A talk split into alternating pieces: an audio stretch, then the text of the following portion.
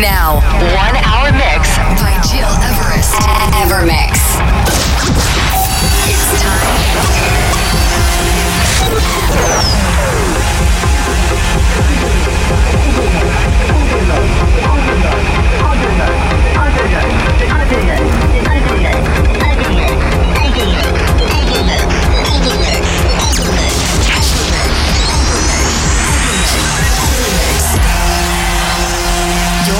Listening to Evermix Podcast. Evermix by Gil Everest. Dear fans and followers, many thanks for tuning in and warmly welcome into our brand new weekly Evermix radio show episode 204. I'm Everest and it's a great pleasure for me to introduce you this week a new show with an eclectic selection from deep house to house, tech and to conclude in a state of trance. With this week the new Armin van Buuren Shapov, Our Origin. But you also will listen to my new track just released last Friday, Help Me Out, that you can find now on all stores. So don't hesitate to download it and to share it with all of your friends. Next week in the show, to start new September month, you will discover a very hot and spicy set from a very special guest that I will introduce you during the week on my social medias. And let me also announce you that this Friday, August the 31st, I will play at Jetlag in Lausanne for the new opening with my mate Vicky. So if you want to stay on my guest list, please drop me an email info at gileverest.com. To start right now, this is Shit Hot Sound System with Psycho Killer, a Patrick Bateman We